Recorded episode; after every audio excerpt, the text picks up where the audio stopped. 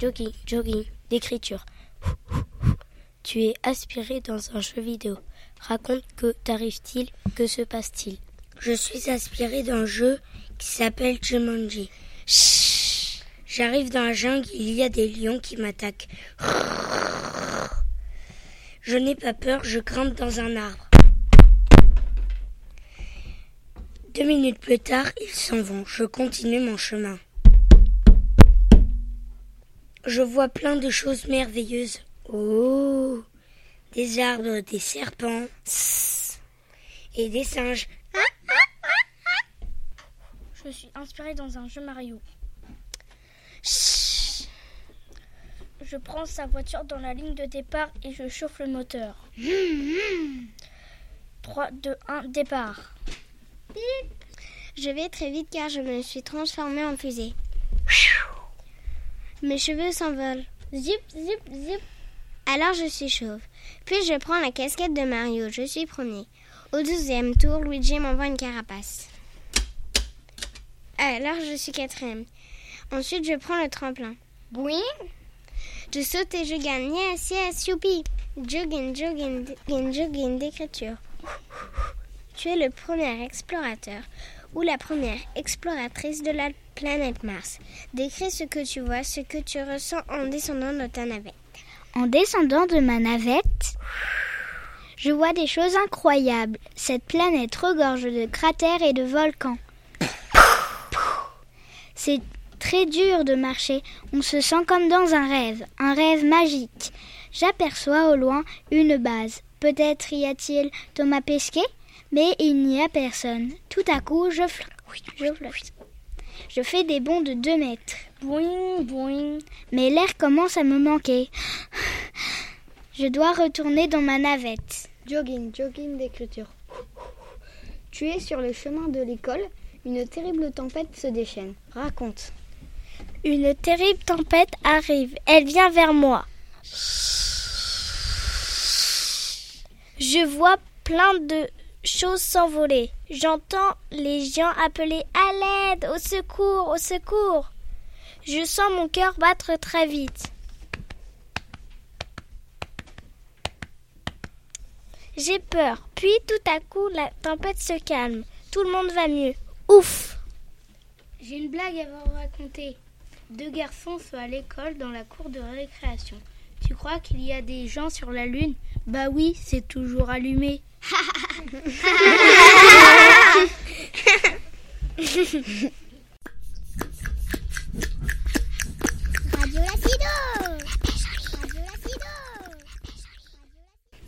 Bonjour, bienvenue sur Radio Lacido dans notre émission Parole d'Histoire. Aujourd'hui, nous recevons deux grands personnages, Louis XIV et Louis XVI. Commençons sans plus attendre.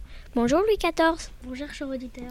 À quelle époque avez-vous vécu? J'ai vécu durant les temps modernes. Quand êtes-vous né? Je suis né le 5 septembre 1638. À quel âge êtes-vous devenu roi? Lorsque mon père meurt, je monte sur le trône à 5 ans. Mais comme je suis encore trop jeune, c'est ma mère, Anne d'Autriche, qui dirige le pays avec le cardinal Mazarin. À qui vous comparez-vous et pourquoi? Je me compare au plus puissant et plus brillant des astres, le soleil. J'ai choisi ce symbole pour montrer que nulle vie ne peut exister sans moi et que je suis indispensable pour le royaume. Comment gouvernez-vous? Je gouverne seul et je décide de tout. Le pouvoir royal est absolu. Mon règne est le plus long de l'histoire de France. Il dure 72 ans. Que faites-vous pendant votre règne? Je fais de nombreuses guerres. Je remporte beaucoup de victoires. Cela permet d'agrandir le royaume de France. Mais ces guerres coûtent très cher au pays. Pourquoi vous êtes-vous installé à Versailles? Je crains des révoltes à Paris, alors je décide de m'installer à Versailles. Combien de temps a duré la construction de Versailles? Je voulais construire le plus beau château de France. Les travaux ont duré 53 ans. Que trouve-t-on à Versailles? Mon château est près de Paris. C'est l'un des plus majestueux du monde. Je l'ai fait construire pour y vivre à partir de 1660 avec toute ma cour. Il pouvait y avoir 10 000 personnes. Il est entouré d'un grand parc avec de nombreuses fontaines et de statues. Les écuries pouvaient accueillir plus de 600 chevaux. Mon château avait plus de 2000 pièces. On y trouve aussi la galerie des glaces longue de 73 mètres. Comment vivait-on à Versailles?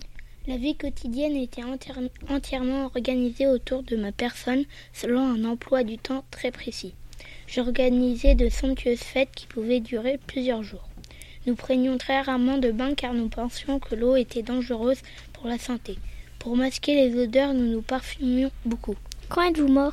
Je suis mort le 1er septembre 1715 à cause de la gangrène qui a envahi ma jambe.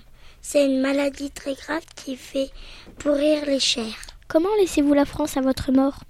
À ma mort, je laisse derrière moi un pays appauvri et un peuple mécontent.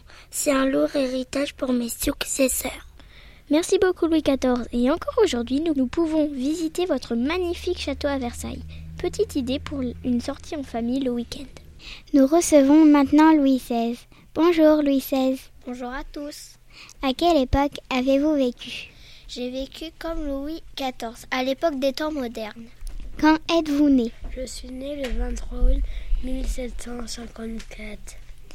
Quand devenez-vous roi? Je monte sur le trône à 20 ans, en 1774. Quel roi étiez-vous? J'étais timide et solitaire, mais j'étais honnête et bon. Malheureusement, je ne savais ni décider ni commander. Je me laissais diriger par mon entourage, et surtout par la reine Marie-Antoinette qui me conseillait mal. Pourquoi le peuple était mécontent? En 1789, en France, le peuple se trouve dans la misère. Il y a plus d'argent, les récoltes sont désastreuses, le prix du pain augmente, la famine se dépende de plus, le, le peuple paye trop d'impôts. Il ne supporte plus les inégalités qui existent dans le royaume. Que s'est-il passé le 14 juillet 1789 Les Parisiens ont peur d'être massacrés par les soldats du roi et se révoltent. Après avoir pris des armes, ils attaquent et prennent la Bastille. C'est la prison où j'enferme qui je voulais, quand je voulais et pour les raisons que je voulais. C'est le début de la Révolution française. Dans les campagnes, les paysans s'armaient et atterrent le château de Noble. Que se passe-t-il en août 1789 En août 1789, les, les députés se réunissent à Versailles et votent l'abolition des privilèges. Tous les Français deviennent égaux avec les mêmes droits et les mêmes lois pour tout. Puis ils votent de la Déclaration des droits de l'homme et du citoyen. C'est un texte très important qui garantit l'égalité et la liberté d'expression. Pourquoi fuyez-vous en juin 1791 je dois partager mon pouvoir. Je refuse la défaite. Je m'enfuis pour obtenir l'aide des rois étrangers et faire la guerre aux révolutionnaires. Mais je suis reconnu, arrêté à Varennes et emprisonné de longs mois à Paris. Quand êtes-vous mort et comment? Je suis guillotiné et condamné à mort pour trahison. Je suis guillotiné le 21 janvier 1780. 13. Que reste-t-il de la Révolution française en France aujourd'hui en 2019 Les symboles de la France, tels que la fête nationale du 14 juillet, le drapeau tricolore ou encore la Marseillaise ont été créés pendant la Révolution. Merci beaucoup pour toutes ces informations et à bientôt sur la radio Lacido.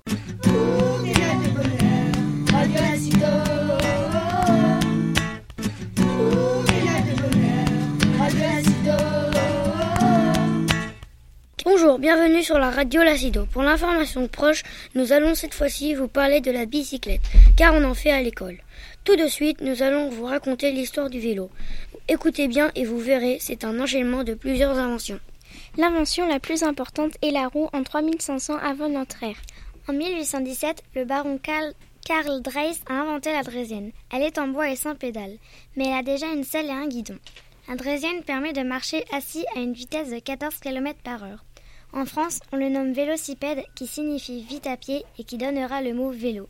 En 1861, le, la draisienne est améliorée par le serrurier Pierre Michaud.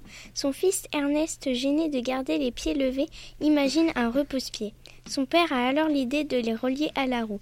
Grâce à eux, la pédale est née. En 1879, Anglais Henry John invente la chaîne. Grâce à lui, la bicyclette moderne est née. 1891, Édouard Michelin invente le pneu démontable. C'est là, eh bien, c'est la fin de notre émission. Merci de nous avoir écoutés. Mais avant, une petite blague. À bientôt. Et regarde, papy, je sais faire du vélo sans les mains. Et regarde, papy, je sais faire du vélo sans les pieds. Et regarde, Fafi, je fais du vélo sans les dents.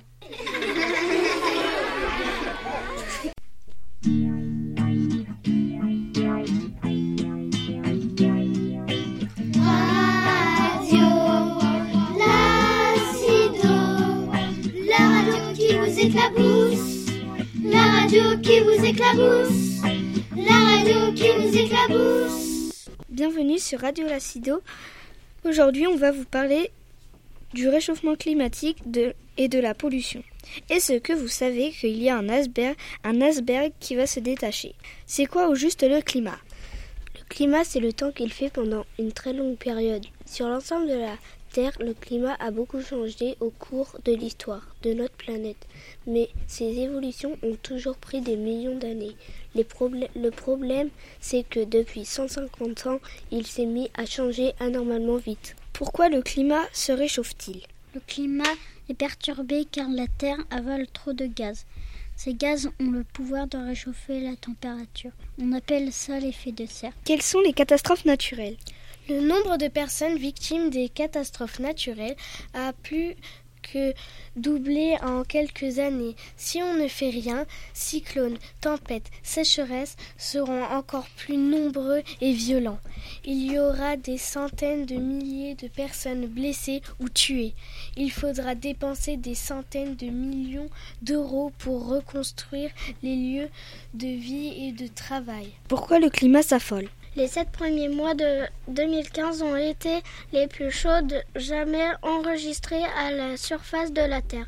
Si on ne fait rien, il fera 4,0 degrés Celsius de plus en 2100. La végétation sera victime d'incendies terribles et les récoltes s'épuiseront par manque d'eau. De nombreuses espèces vivantes disparaîtront.